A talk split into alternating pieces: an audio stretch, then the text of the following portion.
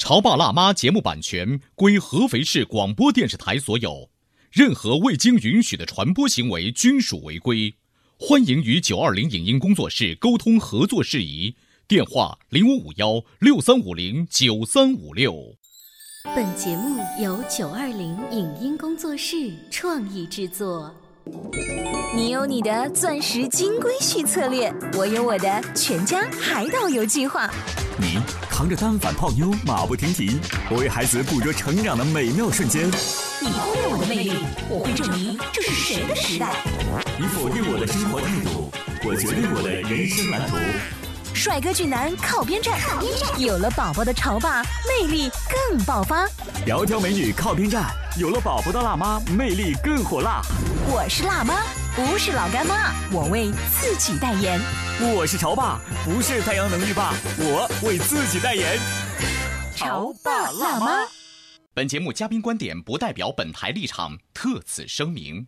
如果有人问这个世上什么东西来去最离奇，那一定是爱情。有哪些信号标志着爱情已经快要结束了？为什么恋爱中的感情到了结婚之后就变了味？婚姻的殿堂到底是坚不可摧还是弱不禁风？欢迎收听八零后时尚育儿广播脱口秀《潮爸辣妈》，本期话题：拿什么拯救你，我的爱情？当一艘船沉入海底。欢迎收听八零后时尚育儿广播脱口秀《潮爸辣妈》，大家好，我是灵儿，我是小欧。今天很多全国的听众会觉得，为什么我们《潮爸辣妈》节目今天画风完全不一样呢？嗯，因为我觉得这首歌太棒了，你知道吗？首先，这首曲子是一首著名的西方的名曲，然后再一个呢，这个词韩寒填的很好。你想想看，当一艘船沉入海底，当一个人成了谜。哎呀，这个多悲啊！世间的这种悲情啊，莫过于此。那如果有人问这个世上什么东西来去最离奇，那一定是这个歌里所唱的这个爱情。我们今天呢，潮爸辣妈的直播间就跟大家来聊一聊。后会无期吗？就哪一些信号透露爱情其实已经要跟我们说拜拜了？我们今天请到的嘉宾华老师，欢迎，欢迎，欢迎，欢迎，欢迎超级情商达人华老师。华老师苦笑了一下。天哪，情商达人！我前任一。一直说我是情商最低的那种人啊！你觉得自己的情商低，或者你的朋友觉得你的情商高，介乎两者之间，你能敏锐的捕捉到，其实这段感情已经有一点危险了吗？对，因为我朋友觉得你情商高，你是有义气嘛，你会敏感的捕捉到朋友之间的那些动态，朋友有什么事儿你都会能感觉到。呃，情侣之间他觉得你情商低，那就是你做的不够。你会让他觉得你怎么不关注我？我的一些细微的嗯。东西你都不敏感，嗯，那是因为这一点他觉得你情商低。你知道前一段时间我有一个朋友就跟我吐槽，他是一个男性哈，他说下班到家，我老婆每天跟我唠叨的就是孩子这个事儿，嗯，孩子左，孩子右，孩子上，孩子下，对啊，我就想跟他说一点我关心的事情啊，我在单位里也会跟领导啊有一些冲突或有一些新的工作安排，但是我都被他一两句话好像就给回应回来了。然后又绕回孩子，就很麻烦。就是我跟他的世界好像只有孩子，他就跟我就是说这个事儿啊，好像一脸的抱怨跟愁容。但是我觉得这可能是因为他不带孩子，所以说他就不会去谈孩子。如果说他天天带孩子的话，可能他也会把一些重心都放在孩子身上。那作为爸爸，很难会把宝贝今天。莫名其妙的说了一个从来没有人教会他的一个词，当做是成就。他很可能会把今天在单位当中领导偶尔表扬他一句，当做是成就。两个成就在他看来，后者明显是最对。最赏心悦目的，对你们关注的点不一样，但是刚才的那一个信号其实已经有一点点危险了。什么危险？就是夫妻间，我们每一天说的事情就是孩子，我们没有其他的共同语言。凑合过呗，能离了咋的？已经跟我在说你的不满，你工作上的事情，我就一两句话把它挡回去了，因为我觉得这个不重要。嗯，对，这是很危险的事情。这就我说的，他对他本身的一些变化和进展，他就不敏感嘛。嗯，夫妻之间。对于那细微的心理感触，已经不是很很正常的沟通了。嗯，就是有的时候可能会需要倾听，可能不需要你跟我说什么，至少你不要呃，我说这个话题的时候，你很快的转移到另外一个话题，你不在乎我说什么。嗯，这点是很危险的。如果现在我们俩在做节目的时候，你刚才说的那番话我没有搭，而是转来说，哎，潘老师，你今天的眼镜好好看。你今天的衣服好好看，就那一刻你是什么感觉？我站起来走啊！对啊，夫妻间也是同样是道理。你们俩没有什么特别好的话题，然后你们只是不能说是打牌的牌搭子，你们是养孩子的孩养孩子的搭档。但是你要，但是你要知道，呃，婚姻和恋爱。终究不同是在于什么呢？就是刚才说了，我如果是恋爱的话，有可能会一句话不合起身我就离开。但是婚姻你不完全不可能做这样的事情。对，无论是道义上、是法律上，还是情感上，恋爱就是两个人之间的事情。但是婚姻是两个家族，甚至还有一个孩子夹在中间的事情。好，那我们来细化一下具体的表现。刚才因为潮爸辣妈都养孩子了嘛，那这个孩子成为你们唯一的话题是一件很危险的事情。再来呢，就是大家都是成年人了，对吧？有一些性生活不和谐，嗯，这是不是非常典型的？有啊，我跟你说，我就这两天，我一个特别好的一个朋友，好，是你的朋友。所有嘉宾说事儿都喜欢往自己朋友上还好，还好，是你的朋友了，了解。真的是我朋友，她是很好的一个闺蜜。一个女生，她跟她老公就是从认识到结婚，现在已经十几年了，小孩都已经上三四年级了。他们一年顶多就三到四次性，那何必要在一起呢？我忽然想到葛优当年那个电影。那你觉得一 而且多少次？而且最重要的是，她一定是给老公，不只是暗示，就是要求。老公是一种应付的性质来，但是她后来发现，她老公在外面有很多很多。就是啊，就公粮交到别的地方去了。对她，但是她老公就跟她后来就明确说，他说我对你就是已经没有感觉了。嗯嗯。但但是他说婚姻就这样，他不停的给他老婆就给我的朋友洗脑，就说所有的男人都这样。哦。然后他老婆其实已经过了大概有五到六年都这样的生活，一直到跟我们这帮朋友。真的把这个话题给捅开了，嗯，他才觉得真的不是这样。所以你的朋友现在就是怎么样，有翻天覆地的大变化，像电影当中还活着变变成很妖娆的打扮。你知道香港片都是那样子啊。然后我就陪他去买衣服，我陪他去整体改造，然后我带他去找健身教练，然后我让他离婚。真的是因为。他的那种家庭状态，就是已经让他变得越来越沉沦和颓废。他对自己已经没有自信了。嗯，他觉得自己是一个欧巴桑。嗯，就觉得呃，天天就是接孩子送孩子，然后就挣钱。其实他挣的钱比她老公还多。嗯，他买最好的车，然后给老公，自己还开原来的小破车，每天接送孩子。嗯，就是。然后老公开着他买的好车去去泡妞，泡其他的女孩，到别的仓库去交公粮。对，这一点就是让我们都觉得，呃，这完全就不是爱了，而且这不是婚姻。嗯，这甚至是连一个人。最基本的互相尊重的道德感都没有，嗯，这这是明显的信号。就像你刚才说的，性生活是第一个信号，嗯，但是我觉得除了性生活之外，还有就是他对他讲话就是漠不关心，爱理不理。就是你讲的今天白菜涨价了，还是房子涨价了，都跟我没有任何关系，没任何关系。然后比如说在家里，他只顾玩电脑，嗯，顶多就问一下小孩的学习啊，你今天把孩子带回来了没有？就说你怎么不管一管他？哦等等，这样的学习下降了，还会说是你没管好。对对对，因为你在主要管小孩，我在工作嘛，我工作很忙，等等很多问题。比如说还有说啊，我应酬，嗯，还有就是呃，就经常会 卸载聊天记录，哦，卸载聊天记录，因为很危险嘛，很危险。对，我曾经呃知道一个案例，就是呃一对新婚的小夫妻，然后呢，他们就结了婚之后呢，有一天老婆提出一个建议啊，说以后啊，我们回到家之后啊，不要。彼此去谈工作上的事情，说这个谈这个工作上的事情，你谈了半天，这还不是我们家的事情啊？嗯，不谈好不好？哦，我们拉钩啊，好，不谈了。嗯，神奇的事情发生了，当回到家之后，彼此我们不去谈今天我们各自经历了哪些工作上的事情之后，这对夫妻他的共同话语是。零 啊，就就没了，你知道吧？没了之后，大家都很安静，就很安静。然后就是，那就是你忙你的事儿，我忙我的事。就是你会发现，这是一个更恐怖的事情。嗯。然后这个案例的最后的结果就是，当一艘船沉入海底，当一个人成了零。然后还有一种案例就是，老婆也在外面玩。就说你也这样子，那那我我有个报复的心态，对报复心态，或者说我又没办法把这婚姻给丢弃，为了孩子嘛，那我也是在外面玩，就是其实那是对孩子最不好的一种家庭状态。这个是很有名的一个电影，叫《昼颜》。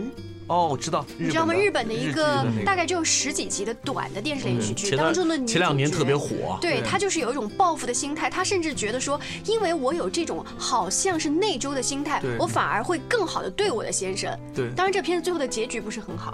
东西方差异很。大，对美剧叫《绝望的主妇》嘛。对对对。然后我就跟我朋友讲了一句话嘛，我说呃，也许呃，你像你老公说的，就是这种在外面玩是社会的主流，嗯，但也许呃，我们坚持善良，我们坚持道德感的这种人是占少数的，但是你要知道，少数一定是主流的，嗯，因为道德与的这种善良与美好一定是最主流的，你不要因为我们人少。我们就不坚持，我们就随大流。更何况她丈夫说的话是谬论，对，绝大多数的是美好的。而且她更多的时候是愧对于她的家庭。对，她是想扩大这个打击面啊。对，就比如说我成绩考得不好，那班里头比我差的还多呢啊，这个心态。好，那我们刚才说的一些例子啊，比如说你们只是变成了朋友，是搭档养孩子的，不再有爱的激情，还有一些啊，就是对彼此的提议感到很厌倦。虽然我们今天都不想在家里烧饭，但是我们出去吃饭吧。以前刚恋爱的时候会说你去哪儿我都觉得好，你这个提议都觉得好。对，你现在说哪儿我都觉得好。就比如说 礼拜六的早晨或礼拜天的早晨，起床蒙蒙亮的时候，然后这个时候媳妇儿提议说：“老公，我们去爬大蜀山吧。”嗯，哎，去什么？睡觉吧。啊，到了礼拜天早晨的时候，老公，我们今天去，比如说到公园吧，哪开了个新公园？哎，去什么？睡觉。就有发现。那婚前的时候，为什么我一拍脑袋你就马上合呢？为什么婚后之后你会发现？哎，那你干嘛提问？我得问你们男的呀，为什么呀？但问题是，这不一定都是男的的问题，也有那种男的会，老公对老婆说：“哎，走，我们出去溜达溜达。”老婆说：“哎，我要睡个美容美容觉啊。”也有这样的情况。对，这个不是不是男的。而且我记得当年的谈恋爱的时候，那时候是。有一年放那个集结号，呃，零点首映，嗯，我提议说我们去吧，好，真的就就去了，就是零点钟的时候，就真的是。就现在你很难找到那个。就是现在那种 feel，就是我连我自己的提议人，我都会觉得费那个事儿干什么呢？哪场看不行啊？我在想，可能是因为我没有那么爱你了，所以我懒得去跟你做这么多这个事儿。花样，花样，在这个花样当中，我们可能还会有新的矛盾。就是我们一起去尝试这家新的饭店，万一不好吃怎么办？你到时候又得叨叨我，我到时候又得怨你，我们俩又得一路吵。但我觉得有一个人的心理上面有一个最基本的状态就是什么？就是我们成了夫妻以后，如果我们吵架了，如果是我让你不高兴了，我们觉得有一个婚姻这个壳保障着我们，所以我们可以恣意妄为，是吧？恣意妄为。但如果是恋爱的状态下，有可能我们就分手了，对，我就没你了。所以我讨好你的心态会更浓。就如果我惹你不高兴的话，我会加倍的讨好你，会换着花样的让你开心。那如果说我们都把这个壳拿掉，就是看似拿掉一个引号的拿掉，都把恋爱当时那种讨好的心态多加强一点，感情其实会变得更好。对，是的，就好比说结了婚就像是蚌壳，嗯，没结婚之前的就像是蜗牛，嗯，就是呃。他会比较敏感，因为敏感，我们就会互相容易感触到对方的一些变化。嗯，但就因为我们在婚姻里面，我们已经变得不敏感了，因为保护的太好了。我们对这层关系有法律、有家庭、有孩子的这种制约，我们觉得，哎，反正就这样了。是。所以话痨带出来另外一个特有哲理的话题，就是婚姻的这个牢笼到底是坚不可破，还是太脆弱了？稍微休息一下，欢迎回来接着聊。嗯，您正在收听到的是故事广播《潮爸辣妈》。潮爸辣妈播出时间：FM 九十八点八，合肥故事广播，周一至周五每天十四点首播，二十一点重播。网络收听请下载中国广播、荔枝 FM、蜻蜓 FM、企鹅 FM、喜马拉雅以及苹果 Podcast 搜索“潮爸辣妈”订阅收听。微信公众号请搜索“潮爸辣妈俱乐部”，参与节目互动哦。潮爸辣妈广播新媒体社区正式开业啦！手机下载阿基米德 APP，搜索“潮爸辣妈”并加入社区，你就会拥有好听的节目、精美的礼物，甚至还能参与节目录制。别忘了下载阿基米德，收听“潮爸辣妈”，满满的幸福等你来拿。潮爸到，辣妈到，准爸到，育儿专家。请！中国内地首档八零后时尚育儿广播脱口秀，陪你一起吐槽养育熊孩子的酸甜苦辣，陪你一起追忆自己曾经的小世界。潮爸辣妈。本节目嘉宾观点不代表本台立场，特此声明。如果有人问这个世上什么东西来去最离奇，那一定是爱情。有哪些信号标志着爱情已经快要结束了？为什么恋爱中的感情到了结婚之后就变了味？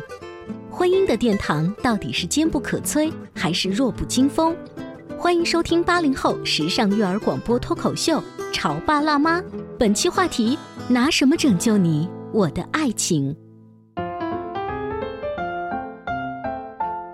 欢迎回来！今天直播间弥漫着一股淡淡的忧伤。当一艘船 沉入海底，这歌真不错啊，是邓紫棋唱的，对，是韩寒填的词。对他那段时间也特别火哈。呃，由这首歌我们聊起了两个人的感情什么时候已经濒临死亡，它其实是透露出一些信号。上半段我们聊了，可能是你们例行公事的去亲热呀，甚至是连亲热的这个愿望都没有了，或者对方的话也引不起自己的兴趣跟热情了。两个人在一起只是带。孩子还有一些细节，比如说，你们很少一起去探望朋友，嗯，就是共同的朋友了。呃，对，共同的朋友我也不想去，你的新的朋友我更不想认识，那是你的朋友圈。然后我们俩看电视的时候，你看你的，我看我的，你玩你的手机，我玩我的手机，我们不会一起去看什么电视节目。有这样的，我自己就是一个例子嘛。我记得我之前跟啊一个前任了，就是他很喜欢去看《奇葩说》这种网络性的节目，我是很不喜欢看网络节目的。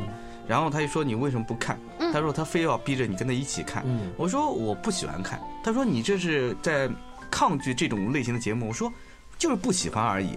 然后他就很不高兴，你就俩吵起来。对，然后呢，有一天他又看一部文艺片，然后他也希望你跟他一起看，然后我又不想看。嗯，但是呢，我就跟他看的时候呢。也看了，但是呢，他希望能跟我探讨。但是我，我跟你说，像你这样，如果你这是女孩的话，我见一次打一次。我真的是就受不了。我很赞同那个观点，就是你说这话时候袖子都卷起来是要打人吗？为什么？因为我有一种感觉。我记得我当看过一部非常好看、潸然流流泪的一部片子的时候，比如说当年李英爱的电影成名作《春逝》啊啊，那个片子很有名。对。然后呢，我就很想分享给我心仪的女朋友女朋友去看。什么玩意儿啊！真是啊。然后我就很恼怒，你知道吗？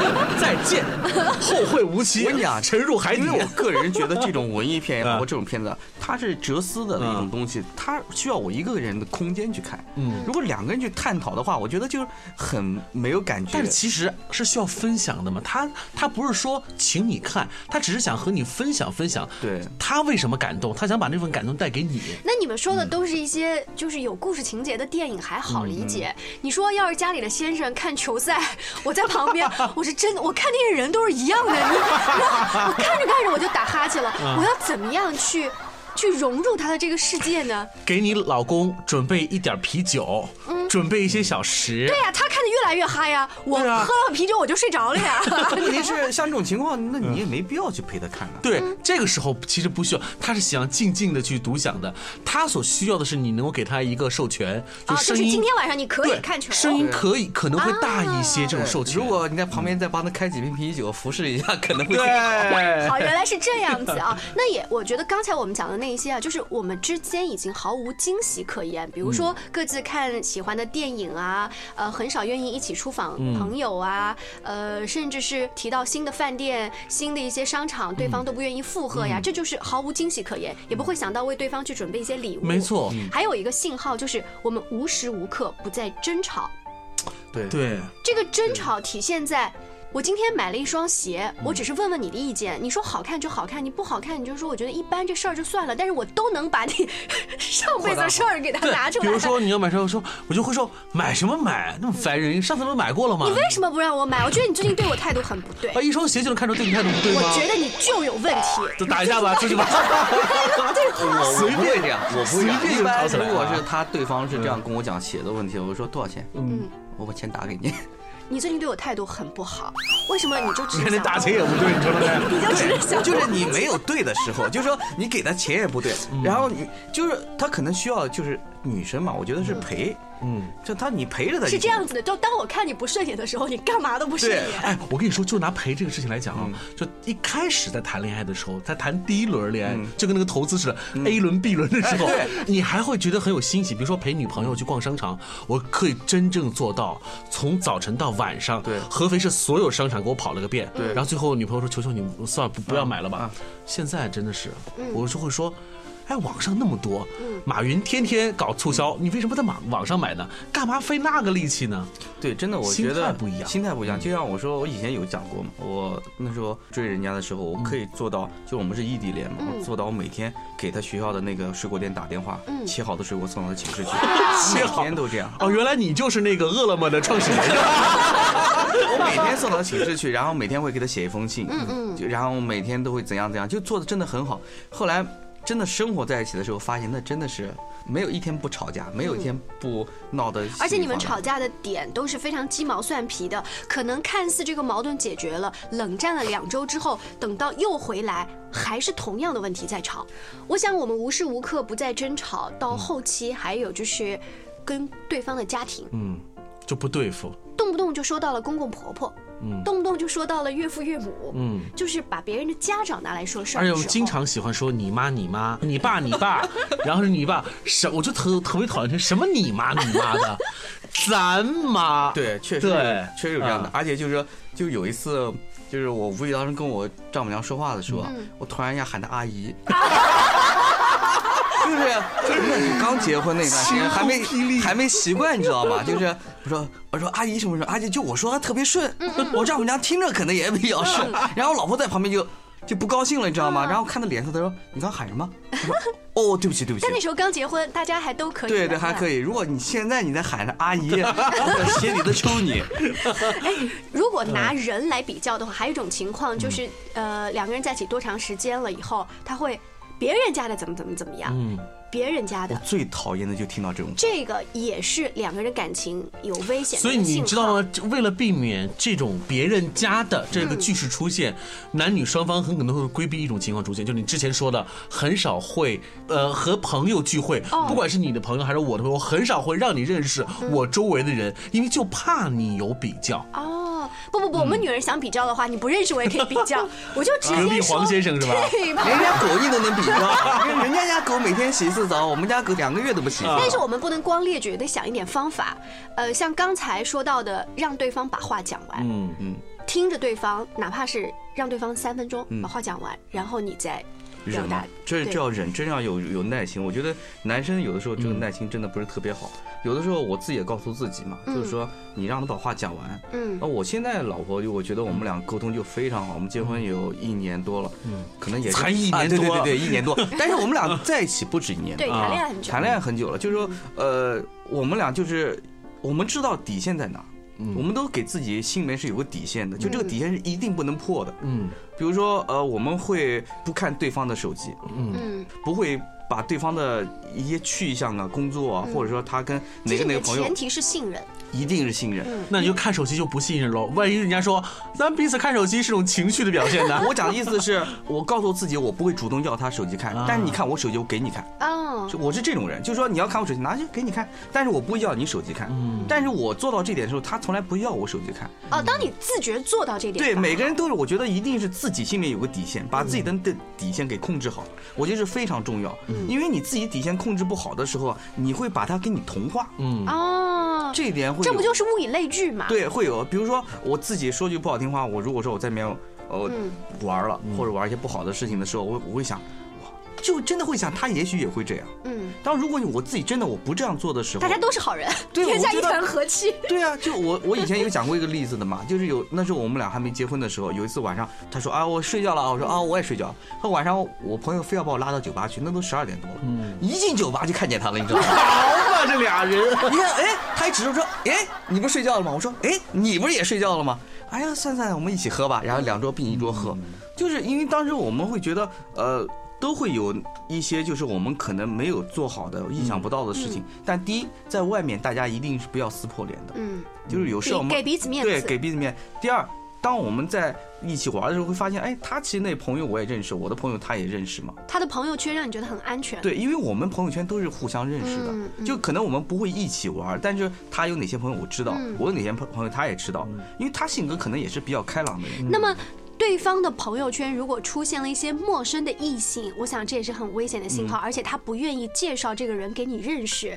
比如说他回到家跟你在聊今天菜市场的菜是怎么样的时候，其实他脑海里想的还是跟那个异性喝咖啡的美妙场景。不是你想的就是个头脑特工队是吧？这个就是非常危险的，因为我们刚才说的，不管是我跟你有没有共同话题，我是不是尊重你，我是不是跟你亲热等等，他都没有另外一个来的明显，就是被其他异性所吸引。嗯，在办公室和社交活动花费的时间更多，开始感觉和享受现实中和网络当中的一些调情。嗯，就哪怕是跟这个异性发发微信，他都觉得很开心。你知道为什么要和网络调情，或者和其他的同事会有这种类似像调情的东西吗？那是因为他本身的婚姻并没有满足给他这种情趣的需求，那只能转嫁于他人了。说到底，还是夫妻之间的关系，首先有了一个嫌隙，之后才会让外面的东西能够趁虚而入。但是我觉得很重要点就是一定要自我检讨，因为现在很多夫妻，我觉得吵架很多问题都是在讨论到底是单身鸡还是鸡生蛋的问题，就是总是在讨论是你影响了我，让我造成我现在就是对你无兴趣，总是会找对方的原因。我觉得这点不好。其实有的时候应该真的是耐下性子，自己去挖掘挖掘自己是不是做的够了。嗯，而且要去找那个深层次的原因，不要只看表面。嗯，现在回忆一下，我们谈恋爱的时候说分手，可能给出的理由只是我对你没有感觉了。嗯，我觉得跟你性格不合，这些。都是搪塞的语，就有的没的东西。对，但其实分手那天简单的这一句话，只是宣告爱情死亡的一个仪式罢了。问题早就已经在前面了。对，所以如果你听完这期节目，回头细细想一下，那些细节已经在了。不是说你现在就要宣布死亡了，是要去赶紧去找医生治病了。我觉得。所以说，当一艘船它沉入海底之前，肯定是船破了。对。当一个人成了谜之前，肯定这个人有问题。对。所以我们今天在。解了，所以别忘了啊！第一，作为夫妻，听完我们节目，今天晚上第一件事情是什么？知道吗？嘿嘿嘿，然后再听我们那首歌曲原版的《The End of the World》。谢谢大家支持今天的节目，下期见，拜拜。拜拜。爸爸，万条垂下绿丝刀，什么意思呀？喏，这是柳树，插上枝条还可以长成大树呢。哇哦，是真的吗？当然了，你爸是十万个为什么大词典。哈哈，这是来自大自然的知识哦。来，我拉着你，你牵着娃，咱们一起去赏春光。潮爸辣妈爱上三月，不负春光。我爱春天。